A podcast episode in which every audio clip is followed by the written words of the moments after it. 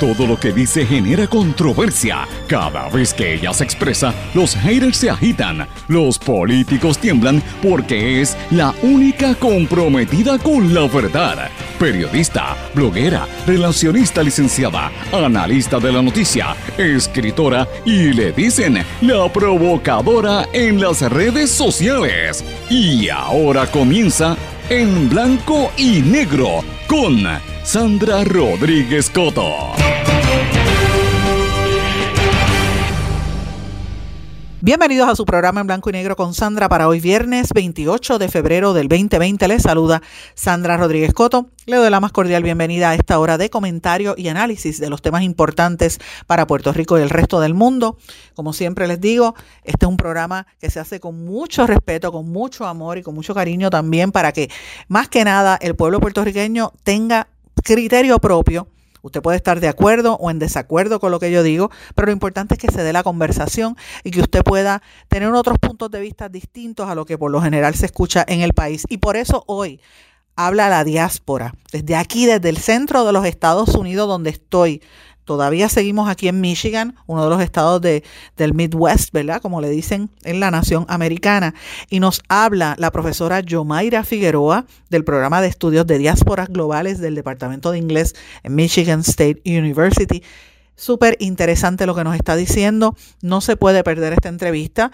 Nos va a hablar también de los proyectos que tienen con estudiantes eh, de aquí que van a ir no solamente puertorriqueños, sino latinoamericanos hacia Puerto Rico para que ustedes vean que todavía sigue el interés y el apoyo más que nada de la diáspora boricua a los que vivimos en la isla. Pero señores, no, no solamente voy a hablar de lo que hemos estado haciendo aquí en Michigan, también tenemos que hablar de algunas noticias locales e internacionales. En Puerto Rico, el Departamento de Justicia no quiere entregar el informe sobre el almacén de Ponce, pide una reconsideración. Se quieren aguantar todavía la información.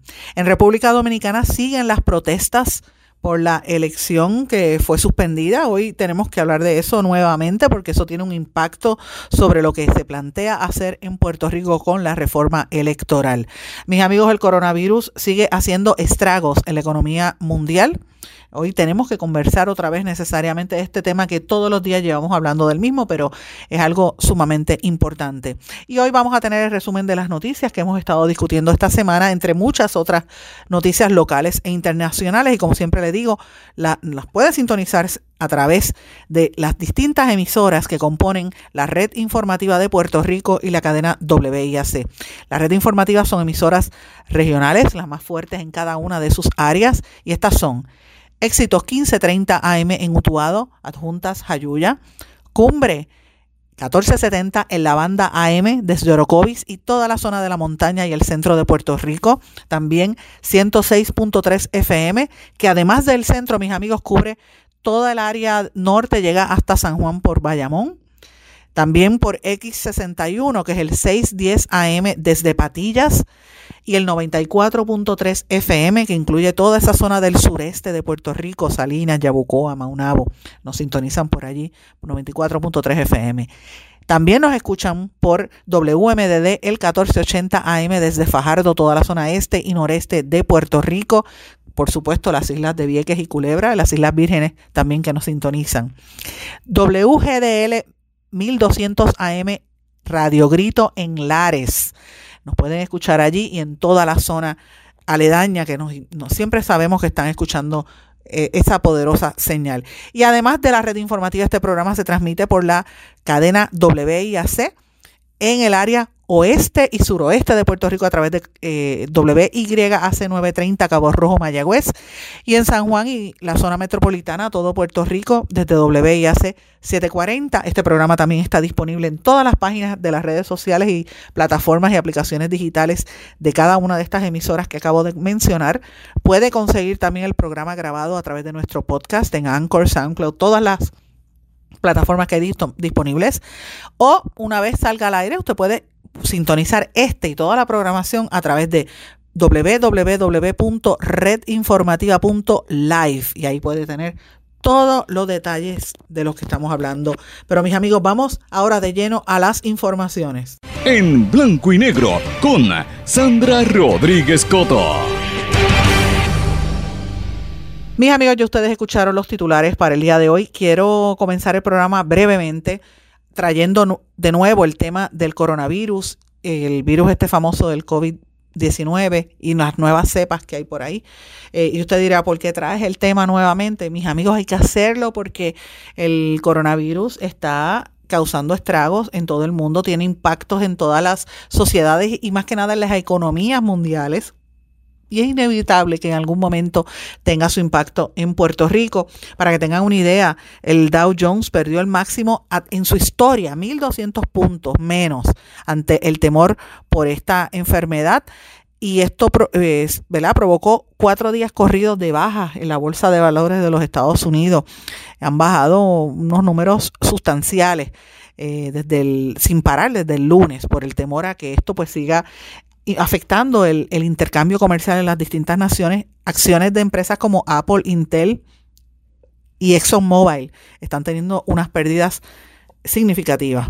Señores, pero eh, obviamente esto es importante saber porque el presidente de los Estados Unidos, Donald Trump, dice que todo está bien y nombró a Pence, pero la realidad es que hay mucha, hay mucho temor y mucha aprehensión. Eh, y la enfermedad se sigue regando. Ahora mismo, por ejemplo, en España ya van 23 los infectados. En México tienen aguantado un, crucero que no quieren dejar bajar a la gente, así que esperemos que esta situación no llegue a Puerto Rico. Pero bueno, antes de empezar a hablar de otros temas, quiero que sepan que como eh, lo, lo he dicho todos estos días, he estado aquí en el estado de Michigan invitada a una serie de de ¿verdad? reuniones y de charlas y más que nada conferencias que, que comenzaron con la conferencia del el, la serie de, de, ¿verdad? de charlas, el Global Engagement que prepara la Universidad de Michigan State University, a la cual tuve el gran honor de haber sido invitada y participar. Yo he tenido charlas toda esta semana con estudiantes a nivel graduado y a nivel de bachillerato, charlas en inglés, en el departamento de inglés, en el departamento de literatura. Eh, ayer tuve la oportunidad de estar en el departamento de Chicano Studies. También eh, conversé con Bruno Takahashi, que es un profesor peruano y japonés, experto en el tema de periodismo ambiental y comunicación, que eh, honestamente no sabía, yo lo había conocido a él por internet, ¿verdad? Y, y, no, y creo que hablamos en una ocasión por teléfono. Él había utilizado algunos de los trabajos y artículos que hemos publicado y reportajes que hemos hecho incluso aquí también por la red informativa para sus investigaciones en Michigan. Así es que para que ustedes vean el impacto que que puede tener el trabajo que uno hace y las noticias que se generan en Puerto Rico, en todo el mundo, el interés que tienen los académicos, sobre todo en esta área de, porque en Estados Unidos uno puede pensar quizás en Florida, que hay muchos puertorriqueños, o en la costa este, Nueva York, Connecticut, Boston, ¿verdad? Pero estamos hablando de un estado en el mismo centro, en el centro, en la parte norte central de la nación americana, eh, o lo que ellos le llaman algunos Midwest también, que es cerca al oeste, ¿verdad? Eh, pero aquí también hay unas grandes concentraciones de latinos que están creciendo cada día más y están interesados por conocer lo que pasa en nuestro país eh, y es importante pues respaldarlo y estar aquí. Para mí ha sido un gran honor haber participado en todas las charlas, en todos los eventos que he estado. Pienso escribir algo, lo voy a publicar, así es que para que estén atentos de cómo fue la actividad. Pero eh, quiero que ustedes escuchen de voz de una de las personas más reconocidas en esta enorme universidad que tiene sobre 50 mil estudiantes. Esto es un pueblo como tal de tanta gente que vive en esta zona. Esta profesora es de ascendencia puertorriqueña. Yomaira es una profesora bastante reconocida del departamento de eh, diáspora, Diaspora Studies, estudios de la diáspora, eh, que está adscrito al departamento de inglés en la Escuela de Artes y Letras de la universidad y la profesora Yomaira Figueroa es experta en estudios de literatura y estudios culturales eh, y ha trabajado mucho sobre el tema de Guinea Occidental y también de varios países de Sudamérica y obviamente Puerto Rico, una puertorriqueña que está poniendo el nombre de nuestra isla muy en alto en este espacio, pero no solamente se queda aquí en este estado, sino que también regresa y apoya a Puerto Rico y lo ha estado haciendo consistentemente desde el paso del huracán María, llevando estudiantes desde aquí y estudiantes y profesores a colaborar con grupos comunitarios en Puerto Rico y tuvo la oportunidad de, conectarse inmediatamente que pasó el huracán con, el, con Puerto Rico a través del grupo del Festival de la Palabra que organiza Mayra Santos Febre. Eh, y ciertamente a través de ello pudieron generar mucha ayuda para Puerto Rico. Así que escuchemos parte de la entrevista. Me encuentro con Yamaira Figueroa Vázquez, escritora y profesora de la Universidad de Michigan State, que es la que está organizando un grupo de estudiantes puertorriqueños, puertorriqueños latinoamericanos que van a ir a Puerto Rico. Ella es puertorriqueña de la diáspora y de la isla también, porque es de todas partes y, va, y, la razón es que, te quiero preguntar es por qué quieren ir a Puerto Rico. Bueno, nosotros empezamos este proyecto que llamamos Proyecto Palabras PR en, con, en colaboración con Festival de la Palabra, cuando um, Mayra estaba organizando el noveno y el décimo año del festival. Um, yo iba para ese festival cuando llegó el huracán María um, y yo me quedé en Florida. No pude llegar a Puerto Rico porque llegó el huracán unos cuantos días antes del festival. ¿Te recuerdas de eso? Sí, claro. Entonces, lo que pasó fue que pronto después de eso, yo creo que en um, noviembre y diciembre, nosotros organizamos aquí en Lansing, Michigan, um, un evento para, para recoger fondos para mandar a Puerto Rico y para donarlos al festival y para proyectos que estaban haciendo ese tiempo, que era No Está Solo, para prevenir los suicidios. Los suicidios. Entonces, lo que hicimos fue, um, el museo aquí, histórico de Michigan, nos prestó su espacio, hicimos un open mic donde vinieron poetas, cantantes, de todo, de toda la comunidad, donaron dinero y um, después de eso nosotros pusimos una um, propuesta, solicitamos para buscar Um, un grant de la universidad para que nos mandara a Puerto Rico para poder um, entrevistar y grabar las voces de las mujeres que estaban organizando en sus comunidades fuera del gobierno. Entonces fuimos a Puerto Rico ese marzo, después del huracán, um, un grupo de profesoras puertorriqueñas y latinas y afroamericanas con dos o tres estudiantes graduados hicimos un proyecto de una semana y pico donde fuimos entrevistando, ayudando con los talleres de las tres mosquiteras, ayudando con... Ajá, en sí. Y también hicimos talleres de agua, talleres de cómo cuidar a los ah, encamados, pañales, a mí de todo. Entonces de ahí crecimos, empezamos de em, empezar en la idea de cómo podemos hacer esto que no sea solamente un encuentro o solamente una gira en estos tiempos de, de crisis, pero cómo podemos seguir haciendo un intercambio entre Michigan State y nuestros estudiantes y los profesores y organizadores, activistas, artistas y profesores y estudiantes de, de Puerto Rico. So, lo que hicimos fue que um, uh, creamos esta iniciativa que se llama Proyecto Palabras PR y estamos invitando estudiantes de Michigan State para que vayan a Puerto Rico, para que se encuentren y conozcan los artistas, los activistas, la gente que sí está haciendo estos trabajos tan importantes por toda la isla, um, para que vean y aprendan de eso. Muchas veces cuando se organizan estos, estas, estos tipos de giras es como la gente de los Estados Unidos va a Puerto Rico para ayudar o para hacer algo, pero para nosotros no es solamente esta idea que vamos a ayudar o meter mano o enseñar a alguien a hacer algo, es para aprender de lo que está haciendo nuestra gente en la isla y cómo la gente en la diáspora, la gente en los Estados Unidos puede aprender de cómo están bregando y, haciendo cambio la gente de Puerto Rico. Porque también está la perspectiva que muchas veces vienen de afuera y ven como paternalista, como que mira, déjame atender allá a esos nativos puertorriqueños. Absolutamente, voy y voy a regalar unos cuantos libros, voy a regalar um, esta cosa, o ellos no saben cómo, cómo hacer esta cosa o esta otra cosa. Nosotros podemos ir y te podemos organizar a ustedes y los podemos ayudar a ustedes. Y para mí fue muy claro cuando nosotros fuimos a Puerto Rico en, después del huracán que la gente sabía lo que tenía que hacer y lo que necesitaban eran los recursos para hacerlo.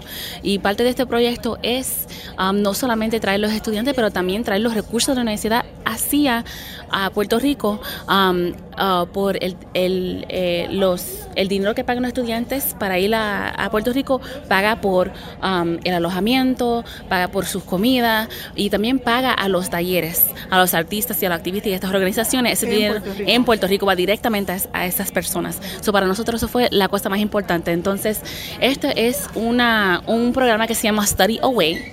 No es abroad, porque Puerto Rico no es abroad porque es parte de los Estados Unidos, ¿verdad? Entonces, es un Study Away, pero es un, es un programa que es muy diferente a todos los otros study ways que hay en la universidad. Y por eso fue que la universidad um, no, ha, no ha dado mucha libertad en organizar este, esta semana y estos proyectos. Entonces, yo voy a ir a Puerto Rico. Fuimos, hicimos este proyecto el, eh, año pasado y traímos 12 estudiantes um, de su primer año de la universidad a Puerto Rico. Este año lo hemos cambiado um, porque yo quería que esto fuera una oportunidad para que estudiantes de primera generación, estudiantes de color, estudiantes hispanos, latinos, afroamericanos puedan ir a Puerto Rico. Lo que pasa es que muy es muy caro. Entonces, um, lo que eh, en hablar yo con el decano y con el decano asociado y con diferentes personas de la universidad, lo que hicieron fue el, el College of Arts and Letters de Michigan State University fue que um, pudieron pagar la mayor la mayor parte del, uh, de, sí, de la estadía de los estudiantes para que ellos solamente, en vez de tener que pagar mil y pico de dólares, de dólares solamente tenían que pagar uh, 300 o 400 dólares más su, su vuelo. Entonces, eso facilitó que muchos de ellos que no hubieran podido ir, ahora pueden ir. ahora tenemos un grupo de siete estudiantes doctorales que los estudiantes doctorales nunca, uh, nunca pueden ir a los study ways. Um, tenemos un grupo de estudiantes del bachillerato y también tenemos unos estudiantes de la high school local de Lansing que también va. So, esta es la primera vez en la historia de Michigan que hay un programa, un programa como este y yo tengo tanto orgullo que van para mi país. una pregunta, yo María, eh, estos estudiantes, por lo menos los de la high school, sé que ellos han estado recaudando fondos para Puerto Rico también. Me gustaría que hablaran un poquito de eso. Absolutamente. Bueno, mucha, uh, mucho, la mayor, la, la, mayor parte de lo que están haciendo ellos es con la profesora Estrella Torres, um, que tiene una clase que aquí viene a la high school cada semana. Entonces, con los estudiantes, ellos han estado um, haciendo fundraisers con una pizzería, um, haciendo fundraisers online. También ahí han ido a sus familias vendiendo dulce, haciendo de todo para recaudar fondos para ir a Puerto Rico. Y lo están, lo lo han estado haciendo el año entero. Um, entonces lo que pasó fue que el año pasado cuando los estudiantes de la high school se enteraron que los estudiantes de la universidad iban para Puerto Rico, ellos se antojaron y querían ir, pero no podían porque ya se iban en unos cuantos días. Entonces ellos dijeron entre sí, pues el año que viene nosotros vamos. Yo y Estrella pensamos que eso se, se les iba a olvidar, que querían hacer eso, pero cuando empezaron el año, este año de nuevo, lo, primero, lo primero que dijeron fue, estamos ya buscando los fondos y nosotros vamos para Puerto Rico. Entonces Estrella me dijo, ¿qué vamos a hacer si estos estudiantes se antojaron y van a venir y van, están, tú sabes, buscando el dinero para ir? Entonces así empezamos con el grupo de la high school y estoy súper feliz porque um, para yo creo que casi todos ellos es la primera vez que salen de los Estados Unidos. Y lo interesante es que no todos, bueno, yo creo que no hay ninguno puertorriqueño, ¿verdad? ninguno. Son la mayoría, yo creo que la mayor parte de ellos son centroamericanos y mexicanos o chicanos, sí. O chicanos. Eso es bueno que lo sepan porque para que ustedes vean que el apoyo hacia Puerto Rico no es solamente de la diáspora, puertorriqueña de la diáspora, sino también otros latinoamericanos y afroamericanos también. Absolutamente, sí. Tenemos un grupo grande también de afroamericanos que um, le interesa mucho la situación de Puerto Rico. Estamos, yo estoy dando dos clases um, um, del doctorado. Una es sobre Puerto Rico y una es sobre ah, raza, género y el humano. Y en las dos clases estoy trayendo um, contenido que es de Puerto Rico. Entonces mis estudiantes, especialmente los estudiantes um, latinos y afroamericanos, ven mucho de su situación en la situación de Puerto Rico y quieren aprender más. Y um, está hablando yo con algunos de ellos hoy y no todos saben, yo tengo unas dos o tres que no saben hablar español. entonces ellas están ya buscando a quién se van a pegar para poder saber lo que está pasando y algunas que quieren practicar. Una me dijo yo no sé mucho, pero soy voy. Entonces que yo, like, ella va a ir a Puerto Rico y dice, pero yo soy voy para allá, you know? Entonces, bien linda, sí. y, cuando llegan a Puerto Rico, ¿cuáles son los planes así, abuelo de pájaro, que puedan estar haciendo? Sí, bueno, nosotros estamos trabajando con, con el equipo del Festival de la Palabra que está haciendo sus trabajos en las escuelas. Entonces, ellos están organizando la mayor parte del, de la gira en Puerto Rico por nosotros. Entonces, vamos, cuando llegamos a Puerto Rico, lo primero que vamos a hacer este año, que, que es diferente del año pasado, este año vamos para juntas.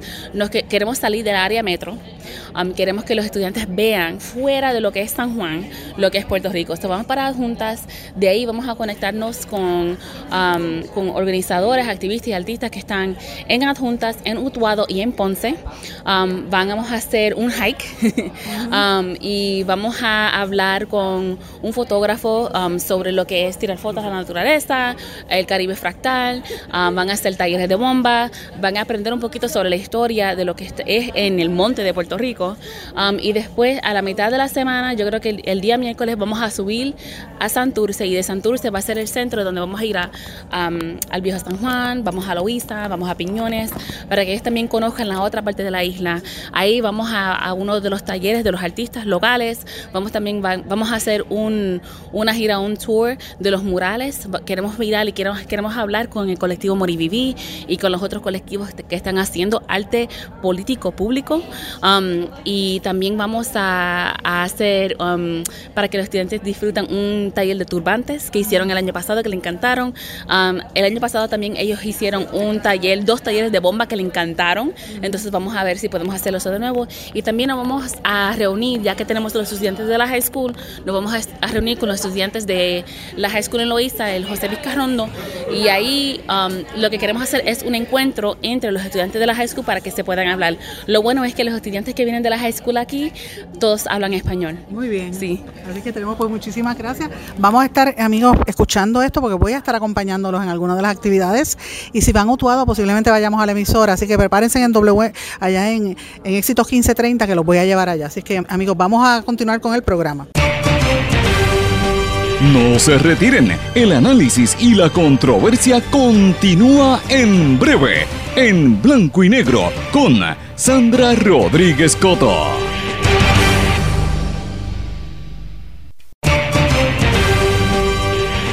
Y ya regresamos con el programa de la verdad, en blanco y negro, con Sandra Rodríguez Coto. Regresamos en blanco y negro con Sandra, mis amigos, y tengo que hablar de algunas noticias importantes que están ocurriendo en Puerto Rico. Ustedes habrán notado que esta semana yo no he querido hablar prácticamente de el caso de Alexa, la transgénero que fue asesinada, más allá de mencionar la noticia que salió originalmente. Y lo he querido hacer a propósito, mis amigos, porque es una noticia extremadamente dolorosa, muy fuerte. Y yo creo que estamos cargados de demasiadas noticias negativas yo creo que lo que ya iba a expresar lo hice, que es el, el tema que tenemos de salud mental tan fuerte en Puerto Rico y la falta de respeto y de solidaridad a los seres humanos que somos distintos. Así que ese es el comentario que voy a hacer sobre este caso, que siguen pidiéndome que lo haga, no voy a, a abundar, porque a veces uno habla tanto de violencia y se queda el mismo tema ahí. Eh, y, de verdad es un tema para mí sumamente doloroso, aparte que todo el mundo está hablando de eso, un poco con la cuestión del morbo, que yo no me, no me quiero prestar para ese tema, pero hay otros temas importantes también que no podemos dejar pasar, señores. Uno es lo que está pasando en el Departamento de Justicia, que no quiere entregar el informe sobre el almacén de suministros en Ponce, pidió una reconsideración al Tribunal de San Juan. El Departamento de Justicia se negó a entregar ese informe eh, y a pesar de que el tribunal los había ordenado y precisamente en una moción de reconsideración y relevo de orden que radicó la secretaria Denise Longo, utiliza, miren como argumento, miren lo que dice. Ella dice que, se niega a darle el documento a la Cámara de Representantes porque eh, el mismo, que es el que se entrega a la prensa, dice que no se lo puede entregar porque es confidencial. O sea, utilizó el mismo argumento para no dar información a la prensa. Y cito, el informe solicitado por la Comisión Especial forma parte de información recopilada por el Departamento de Justicia en una investigación en curso. El mismo es confidencial y no puede ser divulgado por disposición de ley. Las declaraciones de la secretaria recuerdan también a la Cámara la separación de poderes que establece la Constitución luego de que este ente radicara una demanda para que el hongo entregara el informe sobre ese almacén en Ponce. Establecer que la Asamblea Legislativa puede intervenir en investigaciones en curso en el Departamento de Justicia sería una clara violación a la separación de poderes y permitiría la intervención indebida de una rama sobre, lo, sobre otra. Por lo tanto, esperamos que el tribunal acoja nuestros planteamientos para hacer valer el ordenamiento constitucional de separación de poderes Concluir lo contrario sería reconocer que ahora hay una comisión legislativa que podría convertirse en una entidad de law enforcement o cumplimiento de ley, permitiéndole así usurpar los poderes constitucionales delegados a la rama ejecutiva, expresó la secretaria de Justicia. La primera investigación sobre el almacén, ese que estamos hablando, el famoso almacén que reveló el león fiscalizador, esa investigación la ordenó la gobernadora Wanda Vázquez al NIE.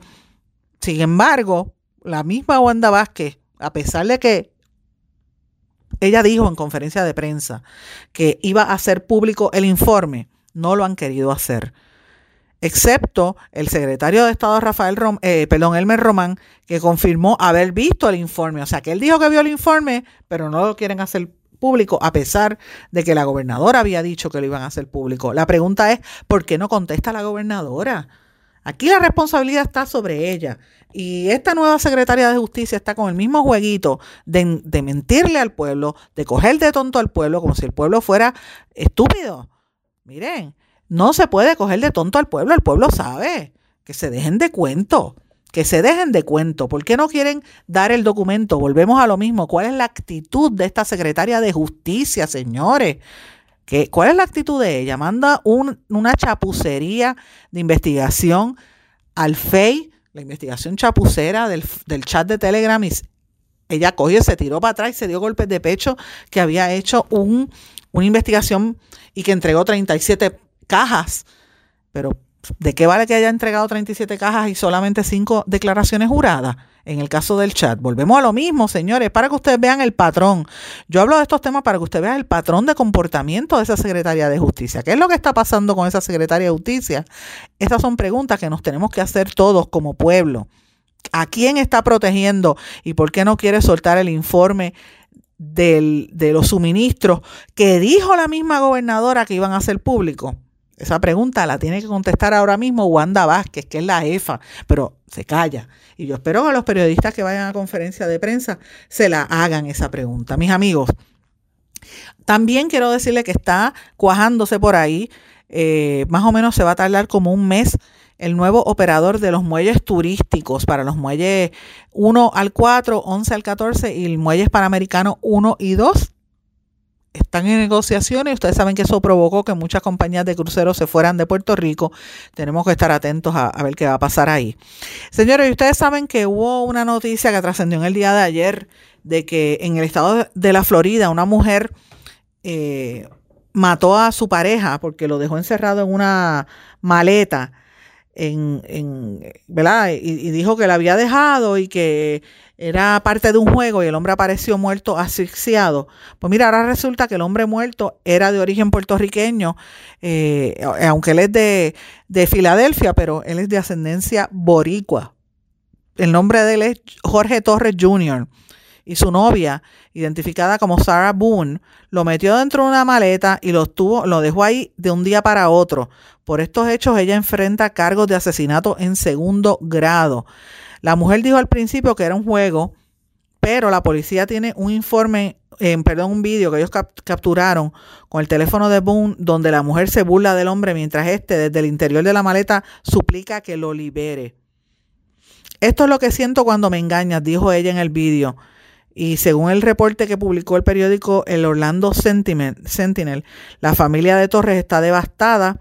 Tristemente amaba a esa mujer y ese amor lo mató. Así que esta es una mujer eh, eh violenta que asesinó a su pareja y una pareja de ascendencia puertorriqueña, mis amigos. Y eh, quiero brevemente mencionarles algunas de las noticias que, eh, como estamos terminando ya el mes, y la semana, pues tengamos una perspectiva, qué cosas hablamos durante el día de hoy y durante toda esta semana en este programa que como saben hemos estado transmitiendo desde acá, desde Michigan. Comenzamos el lunes con el programa especial de qué es el Estado profundo en Puerto Rico, el Deep State, qué es eso del Deep State. Eh, y cómo eso opera en Puerto Rico, esto desde la perspectiva de doña Miriam Ramírez de Ferrer, quien dijo que ese llamado Estado profundo se entroniza entre populares y, PNPs para impedir que se resuelva finalmente el problema del estatus en la isla. También hablamos de los eventos que, en los que comencé a trabajar en el Michigan State Global Speaker Series. La, hablamos también de la secretaria de Educación o la ex secretaria Julia Keller, que estaba pidiendo más de medio millón para su defensa legal, pero que solamente logró conseguir donativos por 400 pesos. Evelyn Vázquez, la senadora, dijo haber levantado cadáveres junto a la gobernadora luego del huracán María y le cayeron chinches por haber dicho esa barbaridad. El martes, entre otras cosas, el tema fue la transfobia mata. Asesinar a una mujer trans es feminicidio y esto fue en el caso de Alexa, eh, con, como hablamos un poco sobre cómo continúa la violencia hacia la mujer y que hace falta una declaración de emergencia, cosa que la gobernadora no ha querido hacer mis amigos, perdóneme que estoy estornudando aquí. Y no es el coronavirus, es que estoy, eh, me dio como un poquito de, estornudos aquí. Eh, toda esta situación de la transfobia y del feminicidio ocurre en el mismo momento en que eh, declararon culpable al famoso empresario de cine Harvey Weinstein, quien había acosado y violado, acosado sexualmente y violado a muchas mujeres y fue el que provocó el movimiento este de Me Too. Amigos, la Organización Mundial de la Salud le pidió al mundo que se preparara para una potencial pandemia del coronavirus, eh, mientras que Trump anunció que le iba a pedir al Congreso 2.500 millones de dólares para combatirlo. Y en Puerto Rico se anunció que siguen las monarquías y se nombró al hijo del alcalde de Fajardo para la alcaldía sustituyendo a su padre. Justicia recomendó un FEI para el ex representante Narden Jaime, pero no encontró causa para hacerlo con el secretario de Agricultura. El, Tribunal Supremo de los Estados Unidos falló a favor de la Iglesia Católica. Jóvenes lideran las protestas en República Dominicana. Y eh, eh, más o menos esas fueron las noticias del martes. El miércoles anticipan recortes en educación especial Además, seguía creciendo el miedo al coronavirus. Hablamos de, que el CDC insistía, insiste en que nos preparemos para lo peor. Y en supuestamente en el Aeropuerto Internacional Luis Muñoz Marín detuvieron a una persona de interés en torno al caso del asesinato de Alexa, después resultó ser que era un, menor de edad junto a su madre que estaba tratando de huir. Ese día también revelamos que la Cámara demandó al Departamento de Justicia y al NIE por eh, negarse a darle el informe de suministros y se declaró culpable por la muerte de su nieta en el crucero de San Juan, eh, Anielo, el señor, eh, el, abuelo que la dejó caer por la ventana y supuestamente eh, había un acuerdo con fiscalía. El jueves eh, también, ah, perdóneme, en el miércoles en la sección de respiro también tuve al joven puertorriqueño eh, que habló en Harvard sobre la falta de poderes políticos. ayer jueves tuvimos a Mike Pence, hablando, hablamos de Mike Pence en la respuesta del coronavirus, hablamos sobre la falta de pagos en retiro y eh, otras declaraciones de la gobernadora Wanda Vázquez, quien dijo que no quería debatir con Pierre Luisi. También eh, ella revertiría y revirtió, anunció que iba a, eliminar el aumento en el gas licuado. Hablamos de que ya se había confirmado un caso de coronavirus COVID-19 en América Latina y del nombramiento de Mike Pence como encargado para liberar, liberar, la respuesta a esta epidemia. Y por último, hoy, como ya saben, la diáspora, hablamos, hablamos acabamos de hablar con la profesora Yomaira Figueroa el Departamento de Justicia no quiere entregar los informes sobre el almacén de Ponce. Sigue las protestas en la República Dominicana. El coronavirus sigue haciendo estragos y terminamos de presentar este resumen de la semana. Mis amigos, tenemos que irnos a una pausa. Regresamos enseguida. No se retiren. El análisis y la controversia continúa en breve, en blanco y negro, con Sandra Rodríguez Coto.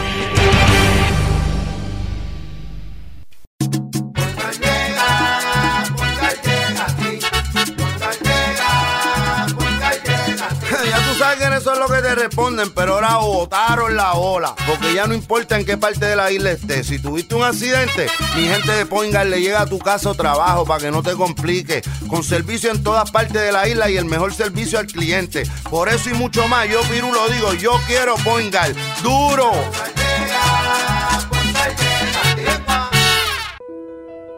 ¿Sabemos cuántas personas murieron de verdad durante el huracán María? A usted lo escucharon en el momento de mayor desesperación. ¿Todavía siente aquellas noches a oscuras y de incertidumbre? ¿Qué pasó mientras los vientos azotaban y luego en aquellos días y semanas después cuando no había sistema de comunicaciones? Reviva cada minuto con una narrativa real sobre lo que pasó en la bitácora de una transmisión radial, catalogado como uno de los mejores libros del año 2018 por la crítica literaria. Es una lectura necesaria porque no podemos olvidar nuestra historia para que esta no se repita. Bitácora de una transmisión radial, disponible en las principales librerías a través de todo Puerto Rico y en la internet lo consigue en Amazon, en libros787.com y en travaliseditores.com, publicado por Travalis Editores. Quites el dolor de cabeza con sus obligaciones de contabilidad con los servicios que presta Villalba y Villalba Company. Directo, personal y con sensibilidad humana. Lo que se busca en un verdadero asesor de contabilidad para todo tipo de servicio de contabilidad, pago de IBU, pago de nómina, informes trimestrales y anuales y otros. Ofrecen servicio directo personalizado. Villalba y Villalba Company. Para orientaciones, su teléfono el 939-336-5774. 939-336-5774. Y ya regresamos con el programa de la verdad en blanco y negro con Sandra Rodríguez Coto. Y regresamos a En Blanco y Negro con Sandra en esta parte final. Vamos a hablar de noticias internacionales. Comenzamos con los Estados Unidos. El fiscal general de los Estados Unidos, William Barr, señaló en un foro en Miami que hay poco reclutamiento de nuevos oficiales y que esa crisis exacerba los retos que enfrentan los departamentos de policía en toda la nación americana, así como el aumento de los suicidios de los agentes, que eso es parte de la crisis que hay. Barr ofreció un, un discurso ante la Asociación Internacional de Jefes de la Policía y dijo que el trabajo de los oficiales es cada vez más difícil debido la crisis de reclutamiento y retención y la alta tasa de aquellos que se retiran. Oigan, eso les, les plantea una situación importante, porque fíjense que nosotros nos quejamos de la policía en Puerto Rico, pero ya está diciendo el fiscal general que esto es un tema en toda la nación. Tiene mucho que ver con el estrés que genera el ser policía, la inseguridad, el trabajo eh, en exceso, y la gente pues sencillamente no quiere trabajar y pues están teniendo problemas de salud mental también eh, y la policía pues no les satisface sus, eh, sus expectativas.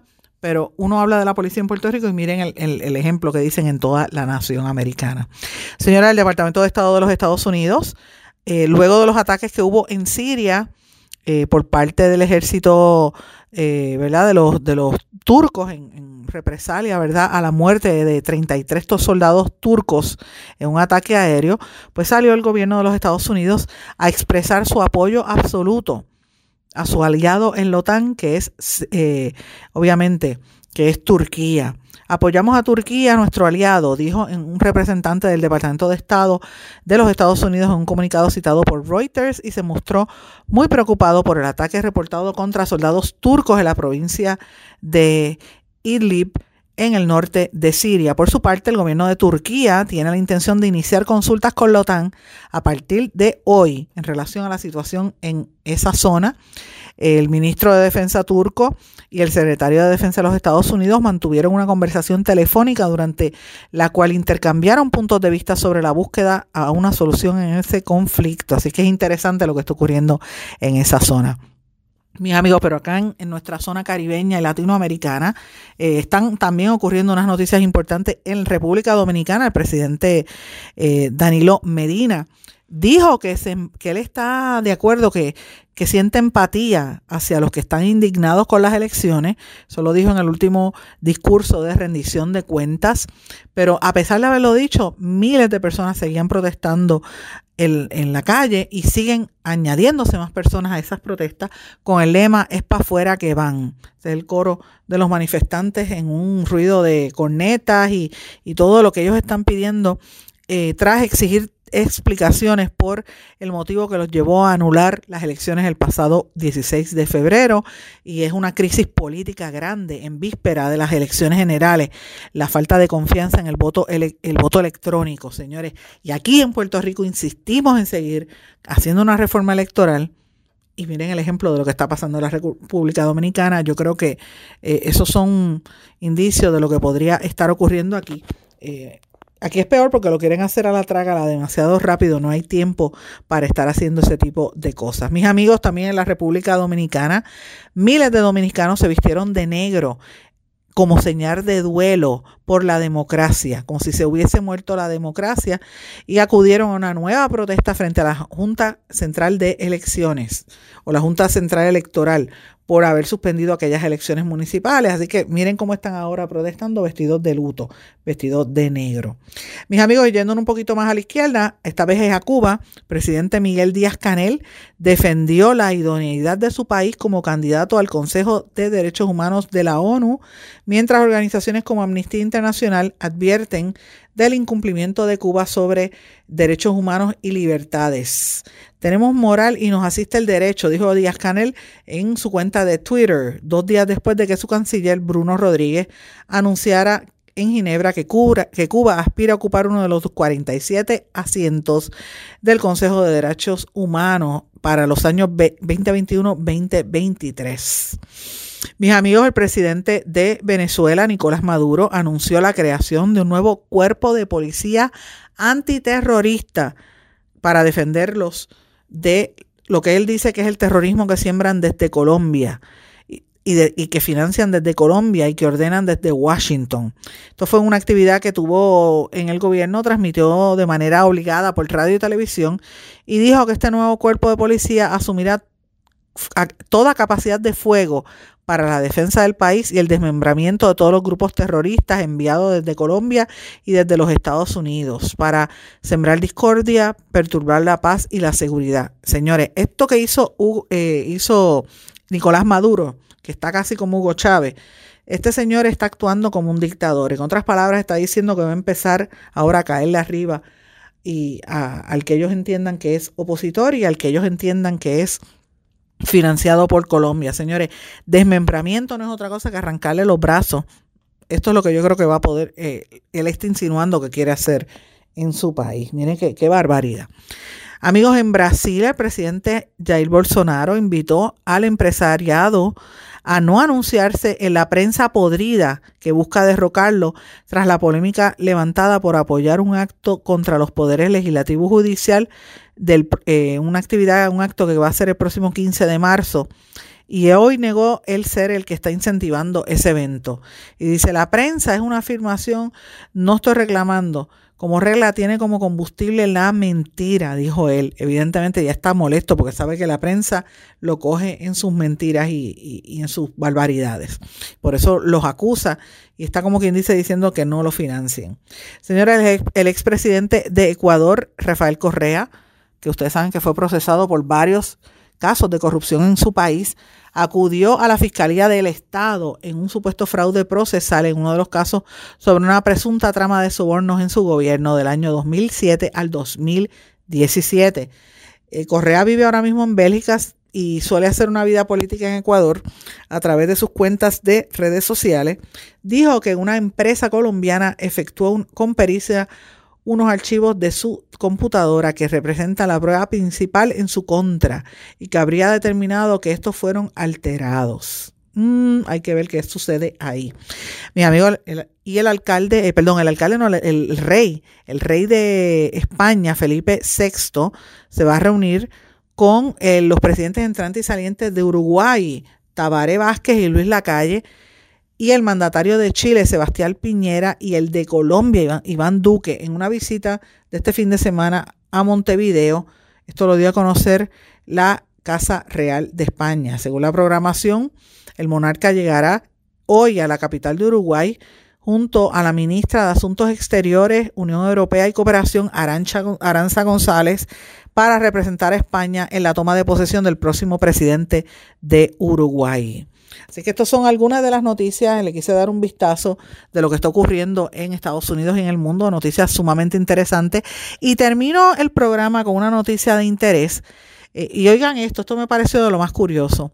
Un granjero argentino se topó por accidente con una, lo que él veía que eran unas rocas gigantes, señores, resultaron ser animales que vivieron en el planeta Tierra hace más de 10.000 años. Los restos fósiles están en, posición alineada, sugiriendo que estos parientes prehistóricos del armadillo murieron en las mismas circunstancias. Estos son los cuatro, los restos fosilizados de cuatro gliptodontes, o sea, un mamífero herbívoro acorazado que está emparentado con los armadillos y que ahora mismo está extinto. Lo descubrieron en el lecho de un arroyo en eh, Buenos Aires, Argentina, por un granjero. eh, quien vive allí, y cuando vio esas piedras, pensó que eran unas piedras grandes, ¿verdad? Y llamó al municipio que se dio cuenta de, de que era algo, no sé, raro, y se dieron cuenta de que era un fósil. Ya todavía no se había dado una fecha exacta de este hallazgo. Los restos quedaron expuestos a la vista gracias a que el cauce del arroyo donde encontraron quedó, parcialmente descubierto por la sequía tan intensa que afecta toda esa zona. Así que mis amigos, imagínense que usted esté eh, en su patio, de momento aparezcan un montón de piedras grandes, pues miren, eran una especie de armadillo prehistórico que se extinguieron del planeta hace 10.000 años. Estas son notas interesantes, mis amigos.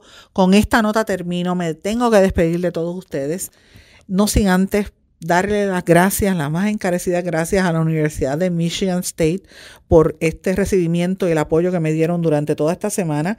Y a ustedes, mis amigos, por su sintonía, por sus comentarios, por el apoyo, por los likes en las redes sociales. Siempre les digo, me puede escribir en Instagram en Sandra Rodríguez Coto, o sea, SRC Sandra, es la misma dirección en Twitter, o nuestra página de Facebook, Sandra Rodríguez Coto. Que pasen todos buen fin de semana y nos escuchamos y hablamos el próximo lunes por aquí en Blanco y Negro con Sandra. ¿Se quedó con ganas de más? Busque a Sandra Rodríguez Coto en las redes sociales o acceda a en blanco y negro.blogspot.com porque a la hora de decir la verdad solo hay una persona en la cual se puede confiar. Sandra Rodríguez Coto en blanco y negro.